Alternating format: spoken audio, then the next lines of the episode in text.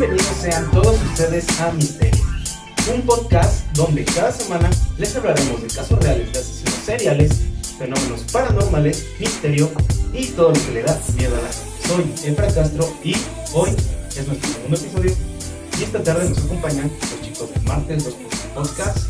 Bienvenidos y voy a presentar a Armando. ¿De qué onda, banda? Gracias por estar aquí. Mitch.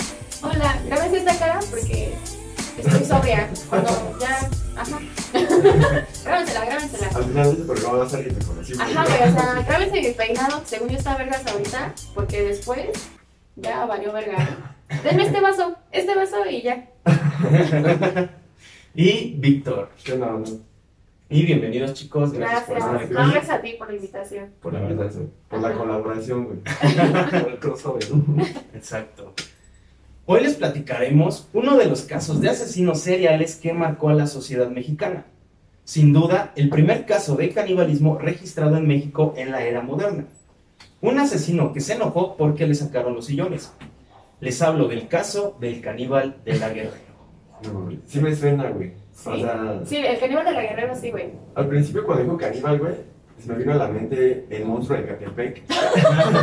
el, que, el que vive por... El o que era mi bueno, vecino. el que güey. El que vivía ahí por donde vive Michelle. Ajá. Ni siquiera ese, güey. Pero no es otro. Es otro, es otro. de la De la guerra. guerra. Es otro tío. es otro pariente mío.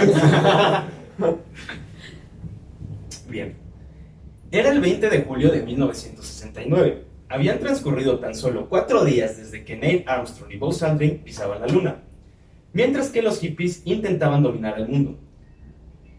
Mientras tanto, en la Ciudad de México veían nacer a uno de los asesinos seriales más sanguinarios y extraños que marcaron la historia del crimen y que conmocionaron a todo un país. José Luis Calva Cepeda, o mejor conocido como el caníbal de la Guerrero, había llegado al mundo. Y así nació también la leyenda. ¿hace cuánto fue esto? En el Fue- 66. No, ¿en el este, 69? nació en el 69 este güey. Ah, Ok, ok. Nació en el 69. Hace 50 años. Mira, y se supone que no te puedes embarazar así.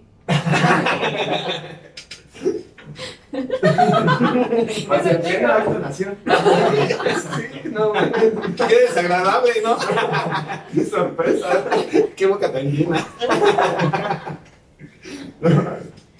Proveniente, proveniente de una familia de clase media, José Luis Calva Cepeda o Huichito era el menor de cinco hermanos, Patricia, Claudia, Jorge, Guadalupe y Elena. José Luis era el consentido de la familia, pero aún más de su padre, el señor Esteban Calva Pérez. Cuando José, cuando José Luis tenía dos años de edad, ocurrió el primer suceso que marcaría su vida. Pues mientras se encontraba buscando a su papá, este abre la puerta del baño y lo que encuentra es a, a su papá muerto por un infarto. Ay, no, es que algo más cabrón, güey. Yo Ya no me pensé que a se- güey. Estaba Sí. Ajá, yo dije, no, acá es su papá. Bueno, pero pues era el hijo consentido. No, o sea, Sí, claro, claro, sí. Pues sí es impactante, pero. Pero pues es normal, ¿no? Que entres al baño y veas a, acá. ¿Ah, tu papá muerto? Ah, ah, no, yo decía en- acá. Para ella sí es bien raro ver a su papá. Es algo muy extraño. ¿No es una foto? A partir de la muerte del padre de familia, la familia sufrió un trastorno contraproducente, pues la señora Elia Cepeda Camarena, la madre, comenzó a llevar una vida totalmente desenfrenada. Sostuvo relaciones amorosas con varias parejas, dilapidó el dinero heredado por su esposo, abandonando y descuidando por completo a sus hijos. Todo esto le ocasionó a José Luis un total desequilibrio emocional, cuya personalidad se transformó en un niño rebelde y distraído. Para los que entraron por pase reglamentado a la UNAM, ¿qué es dilapidar? pues que echó todo el dinero. No. Ah, va. No. Apréndanselo, chavos. Pero es que sí, imagínate, güey. De que tu papá es- O sea. Mi papá no. Bueno, Bueno, sí, imagínate a tu papá. El un buen papá. eh, Un papá presente. sí. Que no dilapida a sus hijos. Exacto, ¿no? O sea, ¿cómo, ¿cómo puedes salir de eso, güey? A huevo tenías que transformarte en algo malo, ¿no? ¿Crees? No creo, güey. No, yo O sea, tampoco lo porque veo para eso están los tanatólogos, güey. Todo ese pedo. ¿no? Las drogas, güey. La recreación. No, no.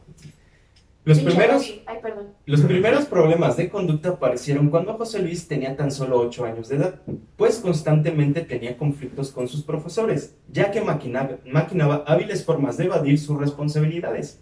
Pero fue durante esa etapa cuando José Luis comenzó a demostrar sus primeros dotes de poeta, pues constantemente escribía acerca de la falta de amor y el desprecio de su propia madre. Constantemente recibía castigos, regaños, golpes y hasta torturas por parte de Elia, su madre.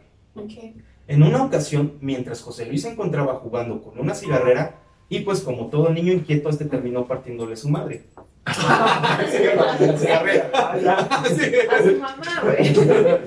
Esto ocasionó que su mamá comenzara a propiciarle una golpiza arrastrándolo de los cabellos desde el tercer piso del edificio en el que vivían, repitiéndole constantemente, esto no se hace. Ah, un día normal en mi infancia.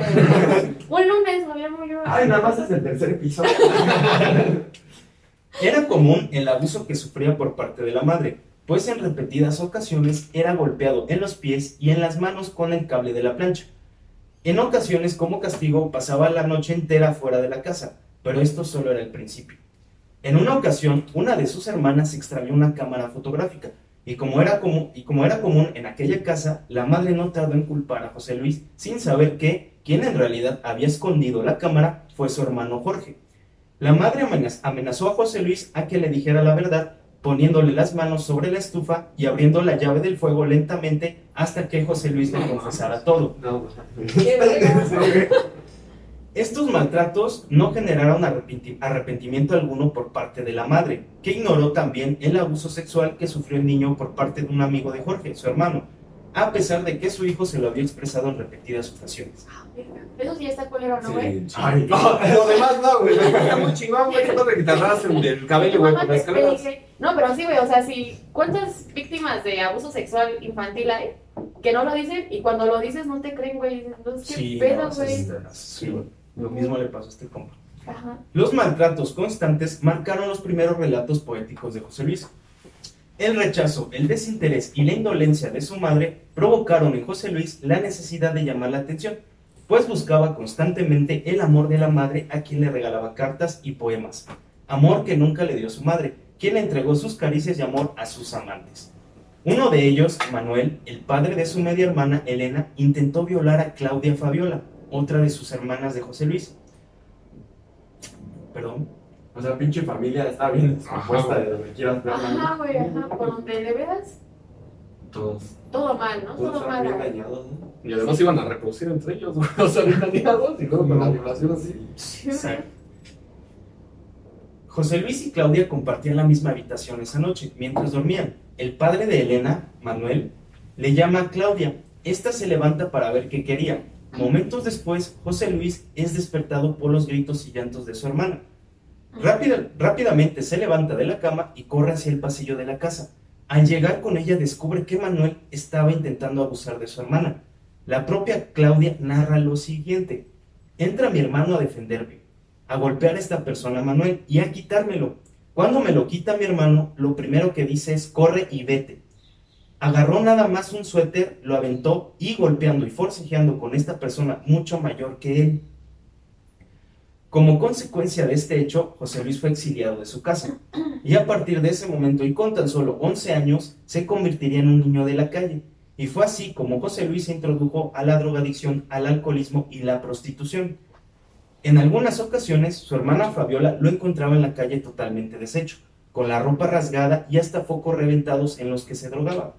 Posteriormente, Fabiola lo, inter- lo internó en un centro de atención para adictos, pero a los tres meses tuvo que escapar porque lo maltrataban.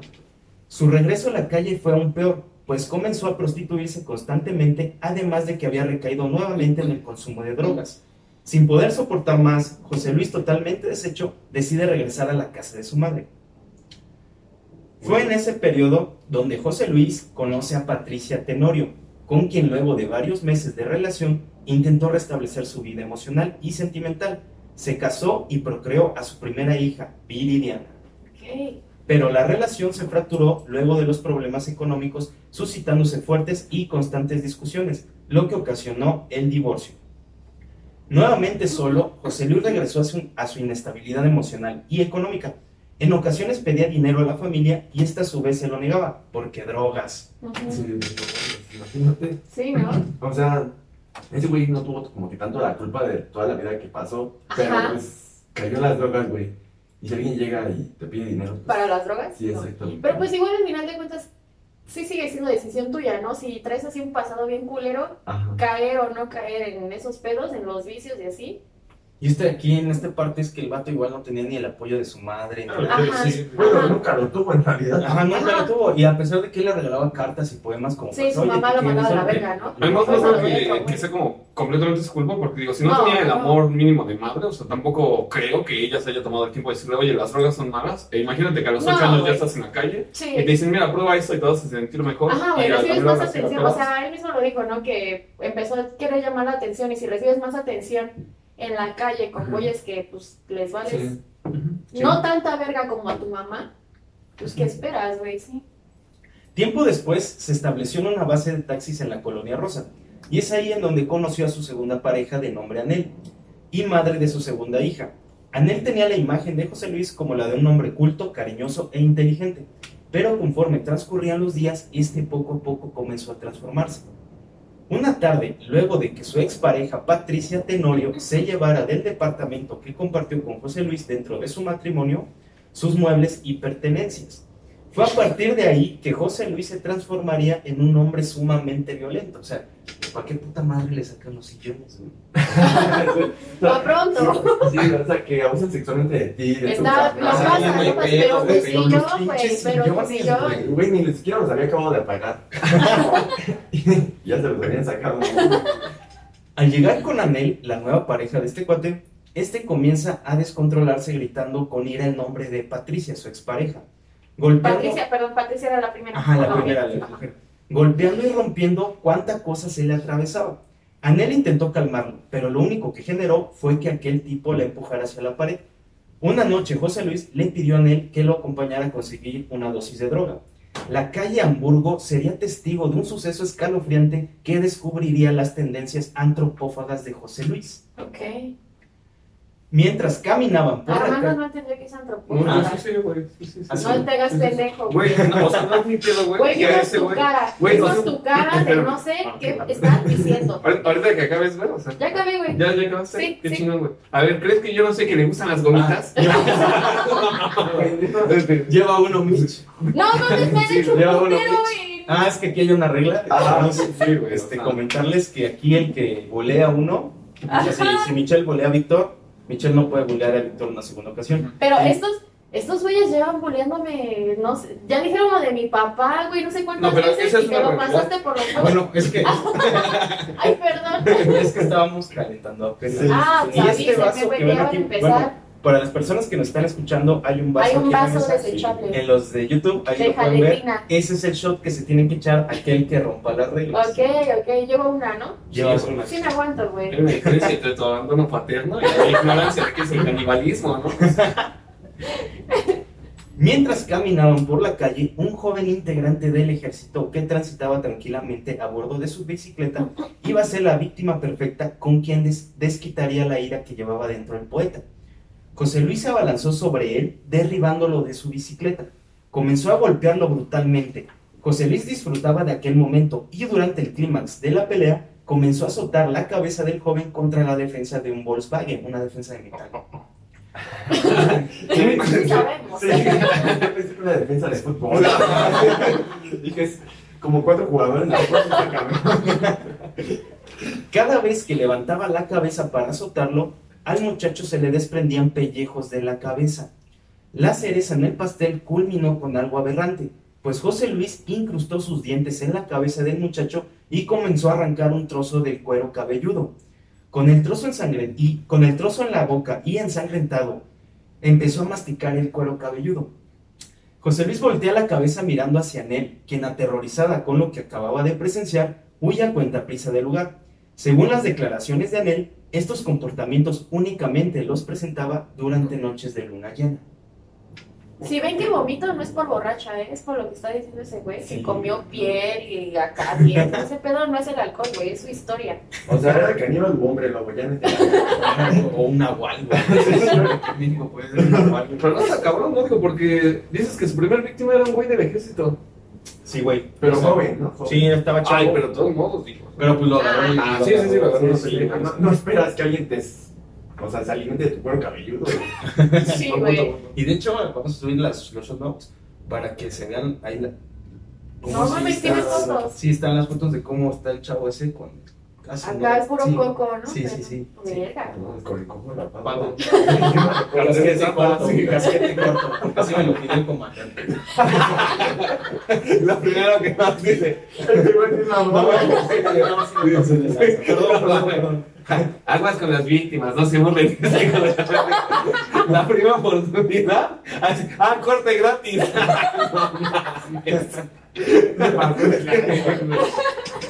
Después ibas uno, güey. Cerca de las 12 de la noche, perdón, esa misma noche José Luis le pide algo muy inusual a Anel, diciéndole lo siguiente, te voy a pedir un favor, es que hoy es luna llena y necesito que me amarres.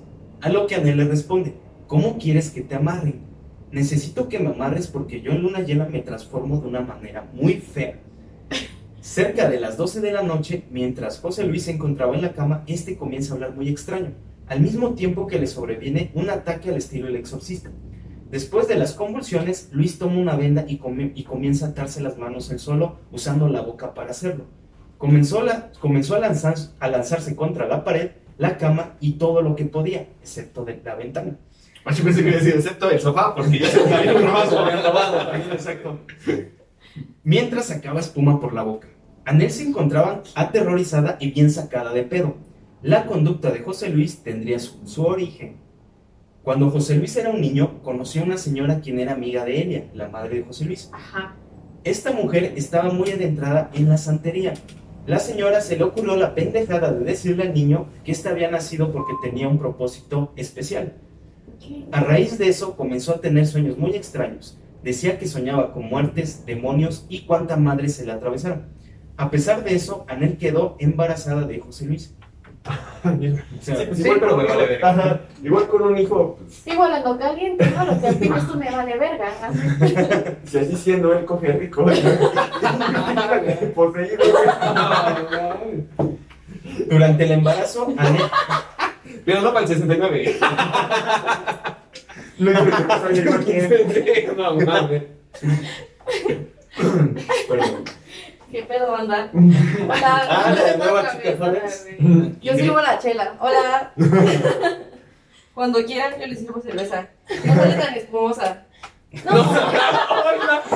y ve, y ve su madre, Bueno, ve para su los que nos están madre. escuchando, este, nos acaba de Es escribir una medio base, medio base. Yo me la hago, güey. Se cambia de vaso. No, güey, perdóname. También hago esquimos. No, pues ya sí, güey. Durante el embarazo, Anel soportó las humillaciones de José Luis hasta tolerarle sus conductas bisexuales. A huevo. Meses después dio a luz a una niña. Una noche José Luis llegó totalmente alcoholizado y drogado. Comenzó entonces a gritar nuevamente el nombre de su exmujer, Patricia. Decía que la odiaba por haberse llevado a su hija. Por si no fuera suficiente, comenzó a gritarle a Anel y amenazó con matarlas a las dos. Mientras la niña dormía en su cama, Luis tomó una botella de alcohol y comenzó a rociarla sobre la cuna de la niña. Tomó entonces una caja de cerillos, encendiendo uno de ellos y diciéndole a Anel, ahorita mismo voy a quemar a tu hija. A la verga, casual. Me emputo y quemo personas. Porque ya me, me cagan la comida cruda. Cocida, más bien. Se le quemen los pelos, ¿no? Empieza a traer cuero cabelludo. Pica, No, pica. Ah, no mames, perdón. Huele como a pollo. A patas quemadas, ¿no? Patas. Anel comenzó a forcejear con él pateando la botella de alcohol y los cerillos para que estuviera fuera de su alcance. Durante el forcejeo, José Luis cae al suelo y se golpea fuertemente la cabeza, quedando inconsciente unos minutos. Minutos aprovechados por Anel para irse de ese lugar. A ver, aquí hay algo interesante que hay que hacer hincapié. Ok, sí. Eh, es, es- hay un patrón muy común dentro de los asesinos Sí. seriales donde se golpean en la cabeza. Se golpean en la Oh, cabeza y como que si este O sea, después de eso Ajá, empieza... se incrementa, se acentúa. Ajá, el- en caso, por ejemplo, en el de Miyazaki, Ajá. este güey incrementa su nivel intelectual. Ajá. De hecho, hay como teorías, ¿no? Que cuando gente tiene accidentes y se golpea en la cabeza, como que desarrollan habilidades que no tenían anteriormente. Yo he visto programas Sí, güey, o yo- videos Yo vi el video de Belinda pegándose en la así. Güey, desde ahí su carrera se fue para arriba. No, güey, pero yo sí lo he visto en Discovery Channel, esos acá de conspiraciones, esos Digo, ya no te creí, canales de pan. No, ya De esos que ponen No en el Electra, pendejo. No, ajá, güey, que o sea, se rompen la cabeza y de repente desarrollan como la habilidad de, no sé, tocar algún instrumento o, idiomas. Otra o vez me pasó, así. me pegué en la cabeza, güey, como que ya genera más saliva, güey, se me cae hasta cuando hablo, güey. No, no sé para qué sirva.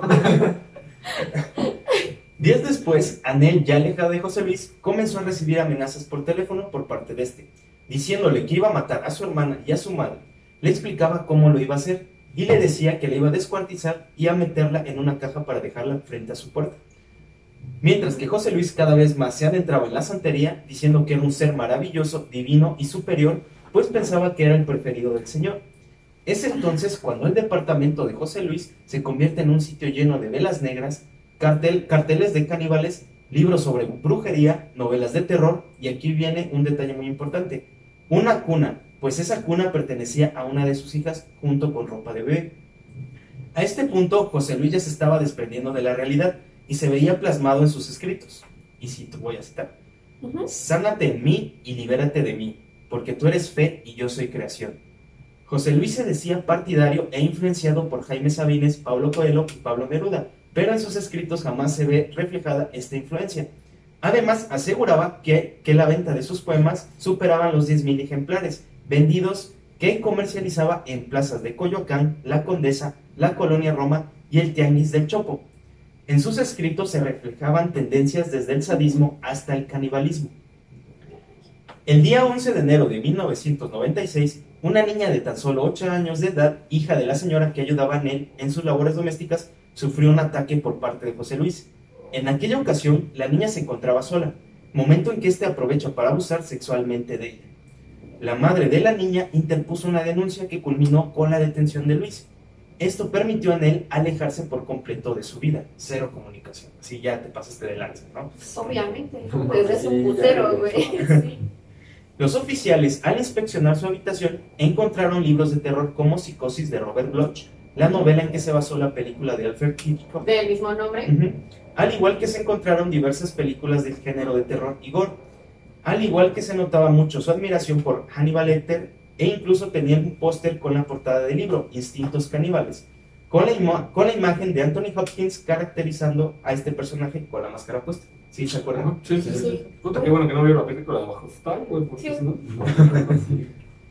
Tiempo después de salir del reclusorio, en el año 2003, José Luis conoció a Juan Carlos Pérez Monroy, un homosexual de 29 años de edad, con quien sostuvo una relación. Fue justamente Juan Carlos quien le presentó a Verónica Consuelo Hernández Casarrubia, quien posteriormente llevaría una relación sentimental con Luis. Verónica se desempeñaba como empleada, empleada de una farmacéutica, pero nuevamente se repetiría el patrón, pues Verónica quedó prendada por sus galanterías, maltratos físicos y psicológicos que ejercía sobre ella y sus hijas, además de robarle 150 mil pesos. Una tarde, mientras Verónica acompañaba a José Luis, quien iba a dejar a su hermano Jorge a su domicilio, esta, esta fue agredida brutalmente por Luis, dejándole el rostro completamente deshecho. O sea, quién sabe cómo nació ese güey, pero se agarraba morras, ¿no? Pues era buen poeta, digo, por lo que dice Ajá, ahí. Date cuenta, desde la frase que dijiste de Sí, es que libérate vamos. en mí o no sé qué pedo, yo me quedé hecho una pendeja. Ya quieres que te lo presente. Ya quiero que me coma, güey. Se va a morir de hambre. No, y, y- y aquí sí está interesante eso porque aquí hay un patrón que se repite, madre soltera y curiosamente trabaja en una farmacéutica, pero ahí puede ser por una razón, porque Ajá. posiblemente buscaba sus drogas y ya se Tiene acceso a las sustancias que... Posiblemente, ¿no? Pero Sí. sí, sí. Oye, Imagínate como con unos, ¿qué? 10 desenfriolitos ya te pones chido, ¿no? Sí, ¿no? Una caja de paracetamol, No, mames. chingas. La sobrina de José Luis, Diana Carla, se comunicó con la madre de Verónica, diciéndole que hiciera lo posible para que su hija se alejara de José Luis, porque este era una mala persona. Ujú. Los hermanos de Verónica acuden al llamado de su hermana tras la golpiza recibida. Y estos comentan que el hermano de José Luis, Jorge, llevaba algo escondido, como una pistola o un cuchillo, Tal vez era Probable. su pito. Se emocionó, güey. Sí, güey, ya quiero que me coma, güey. Dice un arma blanca. Era. Probablemente para defenderse del propio José Luis. Días después, este amenaza a Verónica diciendo, si tú te vas, mato a tus hijas, mato a tu abuelo y después me sigo con tu hermana y tus hermanos. Esto le generó mucho miedo a Verónica, haciendo que, que ésta regresara con él. Tras un descuido, Verónica llama de un teléfono público a Humberto, un amigo de la familia, a quien le explica su situación. Humberto la motiva a escapar finalmente de José Luis Verónica y sus hijos se encontraban resguardados en la casa de Humberto, pero Calva Cepeda comenzó a acecharla. El 24 de marzo, Verónica Casarrubia, cerca de las 4 de la tarde, tuvo que salir a la farmacia a comprar unos medicamentos para los niños que estaban enfermos de gripe. Fue suficiente para que jamás se volviera a saber de ella. Cinco días después, el cuerpo de Verónica fue hallado desmembrado y mutilado junto a la barda del Panteón Civil de San Agustín en Chimalhuacán, Estado de México. Tenía que ser en el Estado de México. No mames. Desde ahí ya valió Yo dije, nada más ya me salvé. donde. Yo me salvé por dos pueblos. Un perro fue el que realizó el primer hallazgo, que llevó a la policía a descubrir los restos que se encontraban dentro de dos cajas que contenían bolsas negras. El cuerpo de Verónica fue enviado al servicio médico forense sin identidad y sepultado en la fosa común.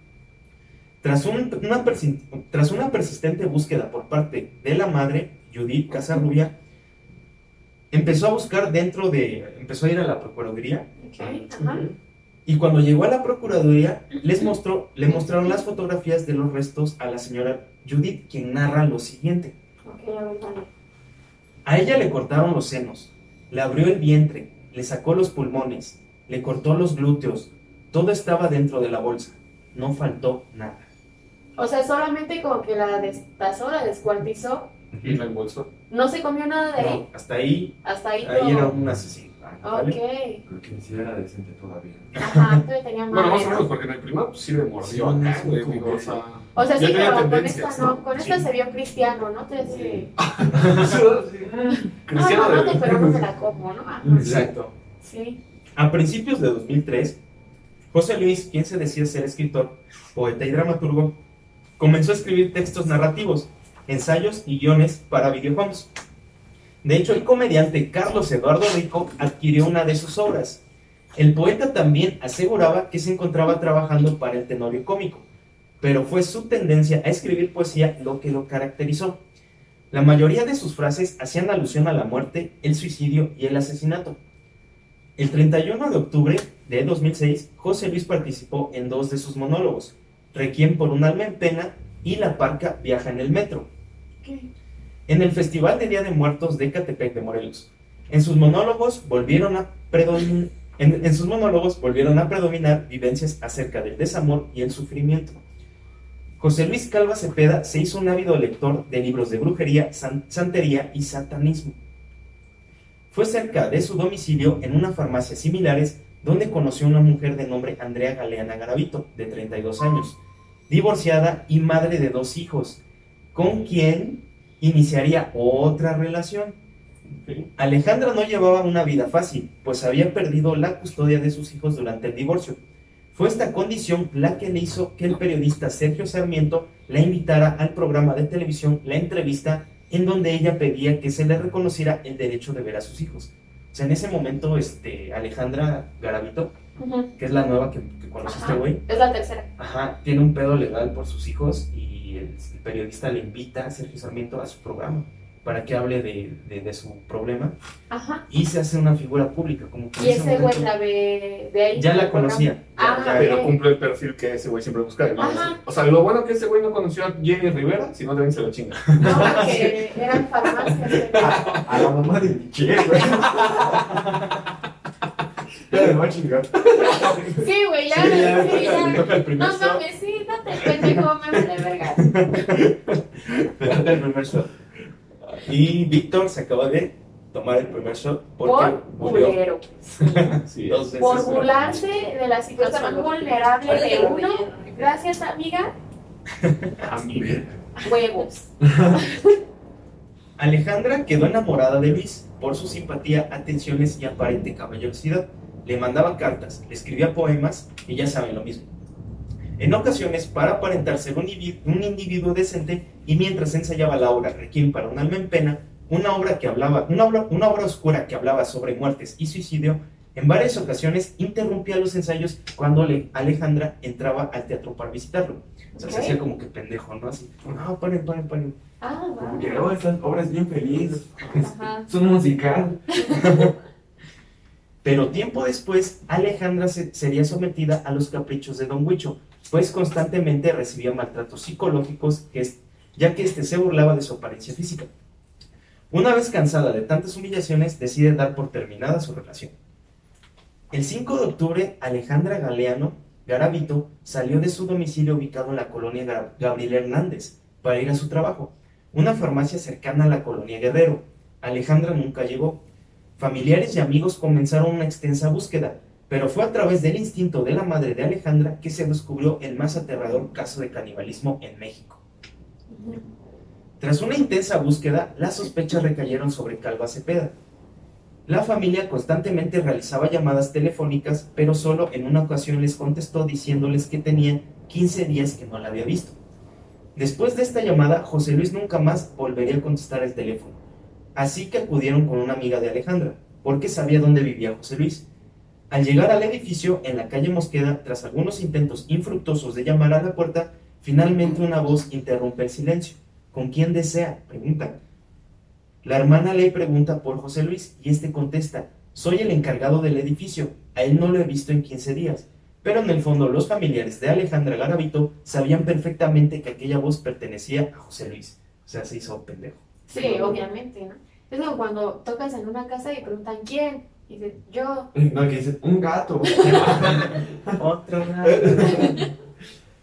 Pocos días después, la hermana de Alejandra, Karina, se dirigió junto con Daniel Sarco, amigo de la familia, y la madre de Alejandra al edificio donde vivía José Luis. Una persona sale del edificio y le muestra un folleto de una de sus obras con su fotografía. El vecino les comenta que José Luis es una persona callada y que por lo regular nunca sale de su departamento. Instantes después, Karina, la hermana de Alejandra, percibe que alguien viene por detrás de ella y al voltear se da cuenta de que se trata del propio José Luis, quien la saluda y le dice hola. Porque Hola. no me he comido nada esta mañana. o sea, no te preocupes.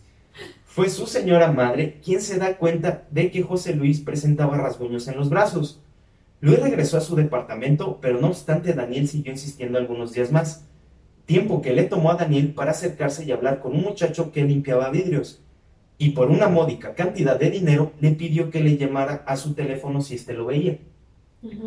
Esa misma noche Edith, la madre, y los hermanos de Alejandra regresaron nuevamente al departamento de Luis, pero esta vez acompañados por la policía, pero este no se encontraba. Uno de los oficiales abrió entonces la ventana de su departamento, pero ahí no, se percibía nada, estaba todo oscuro. La mañana del domingo 7 de octubre, Karina Galeana y su madre acudieron al Centro de Atención para Personas Extraviadas y Ausentes, CAPEA.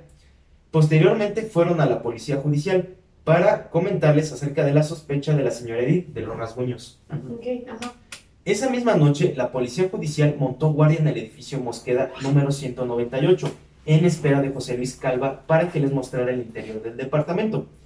Fue el día lunes 8 de octubre, cerca de las 2 de la mañana, cuando, cuando Daniel recibe la llamada de limpiavidrios, diciéndole que acababa de encontrar a su cuate, así dijo, y que éste se encontraba en la calle de Granada. José Luis salió de su departamento como si nada y, las, pol- y, lo- y los policías judiciales Mazacote y Borolas jamás se dieron cuenta. Mazacote, güey. ¿Qué pedo con el nombre? Minutos después, Daniel se dirigió hacia la calle de Granada, acompañado por los judiciales, y encontraron finalmente al buen José Luis, quien se encontraba drogado y alcoholizado. Daniel con total seguridad le insiste a José Luis que se dejara de babosadas, ya que él tenía a Alejandra en su departamento. A lo que Luis le contestó, no, no tengo nada, es más, vamos, yo lo abro. Al llegar al lugar, el caníbal abre la puerta y les dice, espérenme tantito. Justo después, le cierra la puerta impidiendo el paso de los judiciales y de Daniel, quien los acompañaba. Pasaron pocos segundos para que éste saliera corriendo, momento en que se escucha un cristalazo, pues José Luis se había arrojado por la ventana y cayó sobre un árbol. Se levantó y siguió corriendo por la calle, momento en que un, un heroico bocho taxi lo arrolló accidentalmente, quedando sobre el pavimento, todo bien madreado. Todo embarrado. ¿no? Sí, yo te iba a decir, no mames, qué suerte tiene ese cabrón. O sea, güey. no le pasa nada. En un ¿Cómo así, Yo árbol. me bajo del autobús, güey, y ya me torcí el tobillo. El autobús es el pendejo Pero combi, güey. ese güey tiene problemas con los Volkswagen, ¿no, güey? O sea, ese güey me acuerdo su puta madre, o sea, ese güey. Sí. Exacto. Y así capturaron al famoso caníbal. Pero es sin duda en este momento cuando la policía y Daniel hacen un descubrimiento sumamente aterrador. Cuando los oficiales, junto con Daniel, ingresaron finalmente al departamento, jamás imaginarían lo que iban a presenciar. Tan solo al ingresar percibieron un terrible hedor. Cerca de la entrada principal encontraron un bote grande y alto. Un oficial se acerca y con una pluma remueve cuidadosamente la bolsa. El bote junto con la bolsa estaba lleno de zapatos de mujeres. Pero fue el hedor que los llevó a descubrir finalmente el cadáver de Alejandra Garavito, pues dentro se encontraba dentro del closet con el torso mutilado y desmembrado. Ah, era lesbiana. No mames, güey. Tenía la esperanza de, de que cuando volviste a ser bullying, no, güey. No, güey, aquí está, güey. Pero era uno de estos güeyes, ¿no? No mames, te No, toco No, los te faltó, ya llevas una. Pero con ustedes. No pedo. Vale, verga. Güey. Yo tenía la esperanza de que cuando dijo una bolsa llena de zapatos de mujeres, dije, ven Andrea. Rice shoes. Ya te viste Dije, fino. bueno, güey, no, no.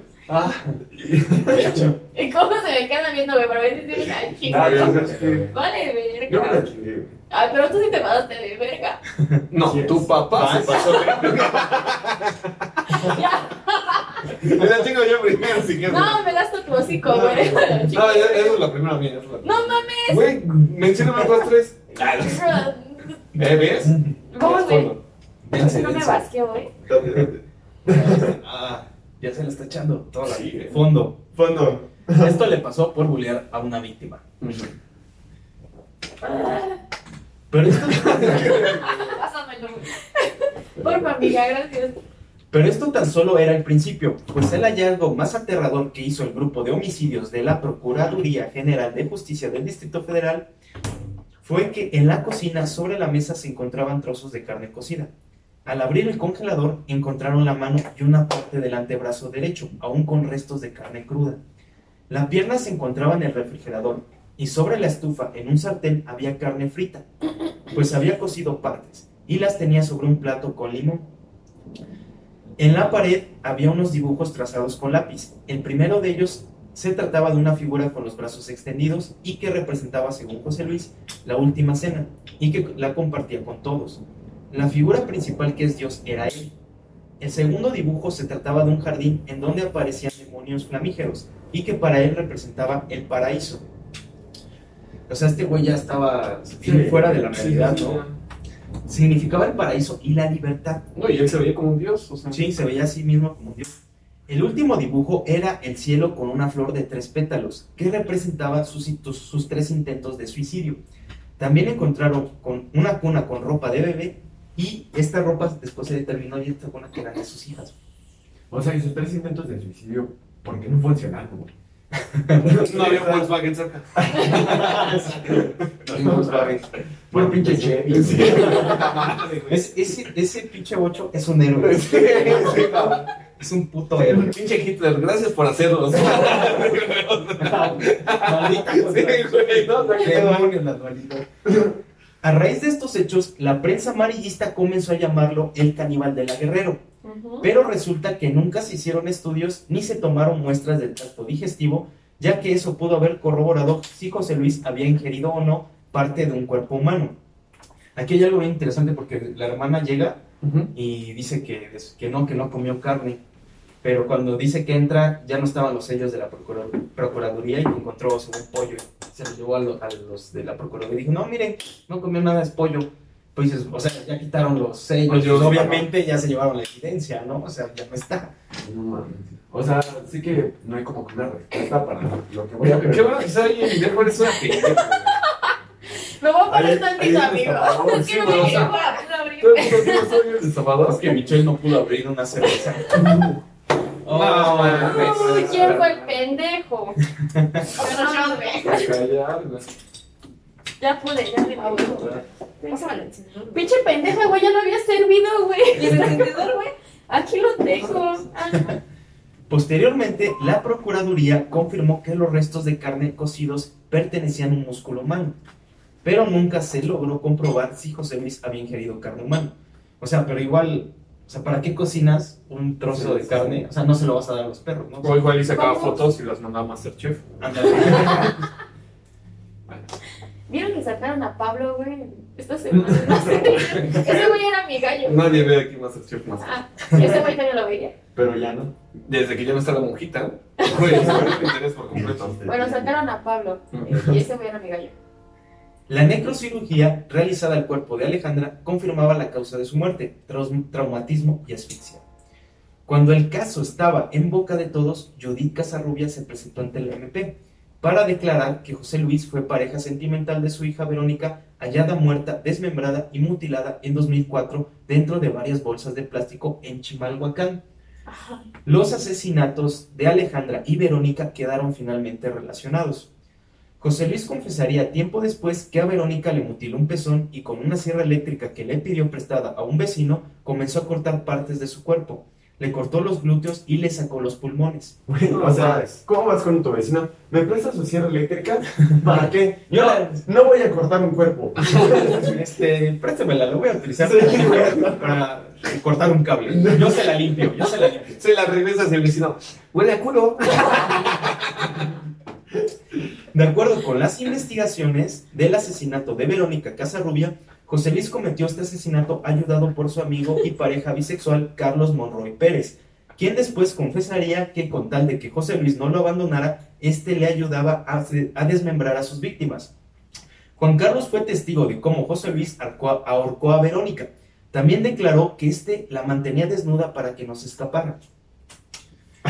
vez de atarlas, Era un genio, güey, Las mutilaciones de Alejandra y Verónica llevaron a la policía a señalar a José Luis como el presunto asesino de otra mujer, una sexo servidora, servidora apodada La Jarocha, quien de igual forma su cuerpo fue destazado y hallado dentro de unas bolsas verdes en Tlatelolco. Pero, fue, no, pero no fue lo único, pues los investigadores encontraron más cuerpos de mujeres arrojados en el bordo y que presentaban las mismas características, mutilación y desmembramiento.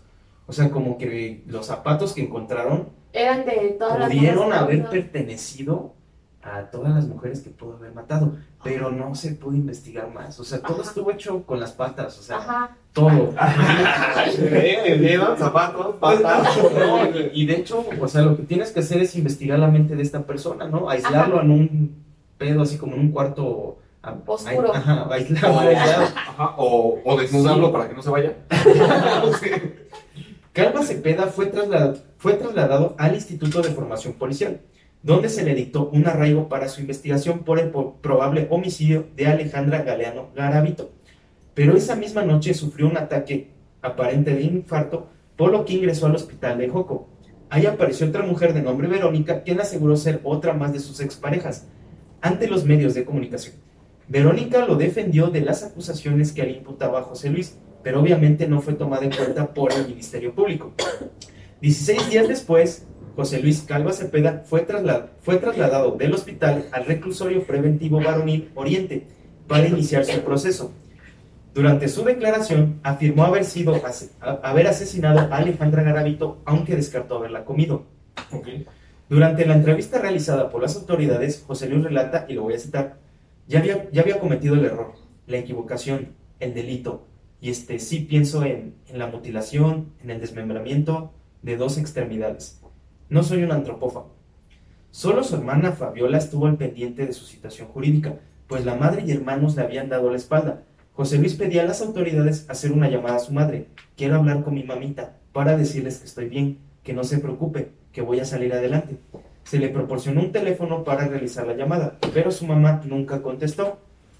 Después se le pregunta a la señora por qué no acude a visitarlo, y ella dijo, ¿por qué? Porque él se metió en ese problema, él que salga solo, yo ni puedo, y además estoy enferma, y no me puedo estar trasladando. Y además me vale verga. Y me cagan los caníbales. O sea, ese güey también bien pendejo, ¿no? O sea, toda su vida fue rechazado por su mamá, güey. Exacto. Y, bien preocupada, dice, no, güey, le voy a escribir una carta a mi jefa. estar bien preocupada, güey. Pues yo creo que sí, porque yo creo que justamente es eso lo que lo orilló a este pedo, güey, ¿no? Buscar la aceptación o al menos Sí. la atención de su mamá, güey. Ahí vas, vas, ya estás, sí, ya estás un contando la historia. ¿Eres psicólogo? ¿Estudias Derecho? Una vez dentro del reclusorio, José Luis fue, fue víctima de bullying, pues constantemente recibía burlas por parte de los presos, quienes le decían, a ver caníbal, cómeme, cómeme, y le cascaban los dientes. Pero hace ruido, güey. Acá hay sí. especiales. No, güey. Es como tiene los dientes chuecos, güey, no coinciden. No, no, no casa, no casa. Y le, importa. y le decían, a ver cómo me muerdes, a ver, a ver, y le enseñaban el brazo. No sé, para que los Ah, sí, sí, sí. Me imagino un güey así en silla de ruedas sin sus cuatro extremidades. A ver, muérdeme, puto. Ya le pasé una. Y ese güey, pues tienes cabello, eh, pendejo. Así empecé. No hablaba con nadie y su hermana lo hizo un ávido lector de la Biblia. Se hizo amigo del cocinero a quien le entregó un poema para su esposa a cambio de una ranchera. me, me urge hacer un paréntesis, güey. A ver. En, en tu ejemplo, el güey que no tiene extremidades y está en silla de ruedas, ¿cómo llegó a la cárcel, güey? O sea, ¿qué hizo, cabrón? No, no, no. Este güey no tiene posibilidades de nada, güey. Menos de realizar un delito. Me mata la curiosidad de cómo este cabrón llegó ahí. Lo, a lo mejor era estafador.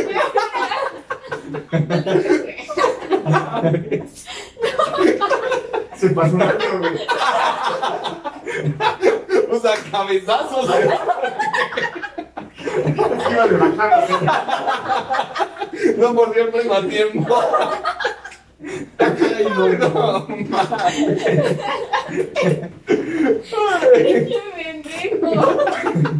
Durante su estancia en prisión, José Luis fue, ah, bueno, eso. José Luis fue víctima de abusos y extorsiones por parte de los internos, incluso los custodios. Tiempo después volvió a retomar sus dotes de poeta y comenzó a escribir su, auto, su autobiografía, una novela titulada El caníbal poeta y seductor, donde se narra la historia de un personaje llamado Dante, quien al parecer reflejaba las vivencias de José Luis. Al final de la novela, Dante se suicida para cumplir finalmente con su destino. Lo último que escribió el caníbal de la Guerrero fue lo siguiente. Entonces el caníbal, al verse rodeado, decidió tomar el camino más fácil. Así de esta forma sería más sencillo iniciar su nueva vida con su muerte. Iba a buscar a su madre en otras dimensiones, porque aquel que no tiene madre carece de origen. Fin. Esta obra jamás sería publicada. Ok. El martes 11 de diciembre, un día antes de que se realizara el careo entre los familiares de Alejandra Galeana Garavito y el caníbal de la Guerrero, como lo llamaron los medios sensacionalistas, José Luis Calva Cepeda fue hallado muerto en su celda. Su cuerpo se encontraba colgado de una de las rejas de la celda con un cinturón atado al cuello.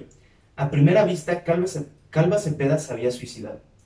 Los primeros indicios sobre las causas de su muerte comenzaron a desatar dudas en torno a su suicidio, suicidio pues el cuerpo de José Luis presentaba rastros de tortura, ya que se encontraron hematomas en las piernas producto de una serie de golpes, su miembro se encontraba mordisqueado e incluso le introdujeron un palo de escoba por el cuajo. Culo, cuajo. Este fue el final del caníbal poeta. Los restos del caníbal fueron entregadas a su hermana Fabiola y durante el funeral se suscitó un enfrentamiento entre la familia de Verónica y de José Luis.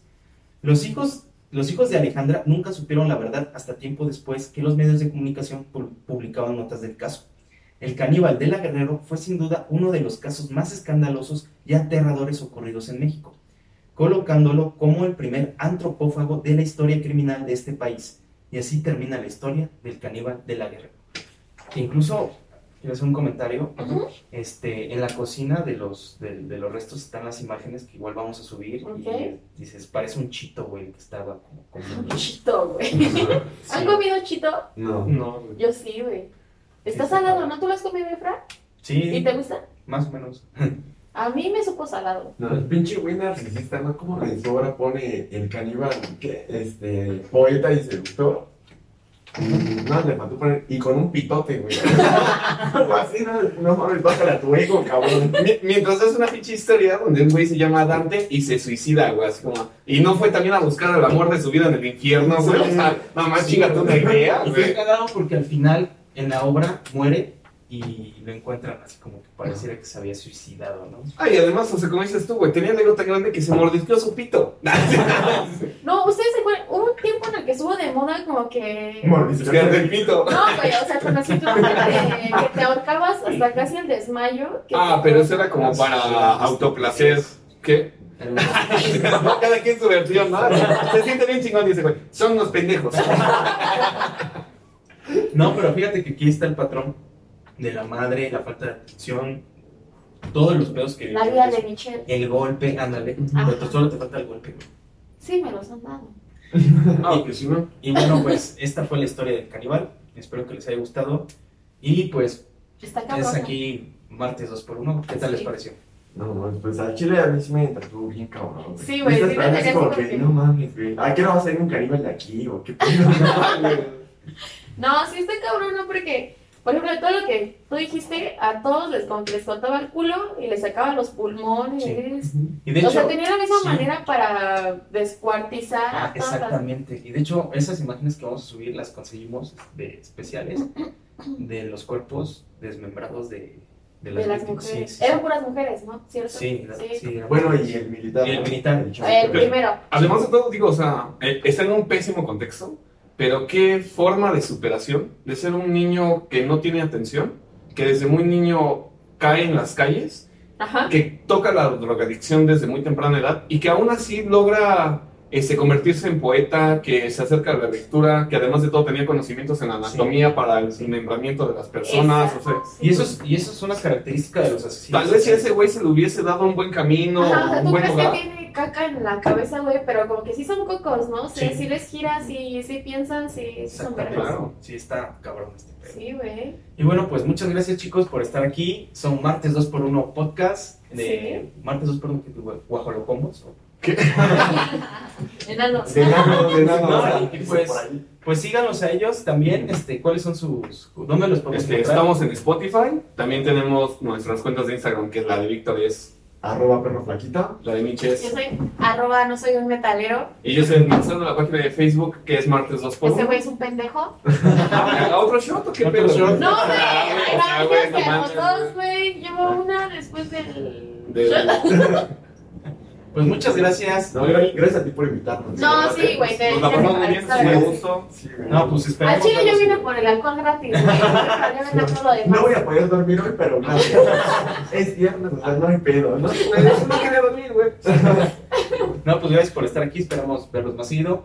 Cuando Gracias, sí. Síganos a nosotros también. Estamos como Misteria Podcast en YouTube, en iBox, en Eh, Instagram. Facebook. Sí. Y bueno, ahí vamos a poner todo ahí para que lo puedan ver. Muchas gracias y nos vemos la próxima semana en otro episodio. Vamos Bye. Vamos a Síganos también a nosotros. El pito. Mordisquear.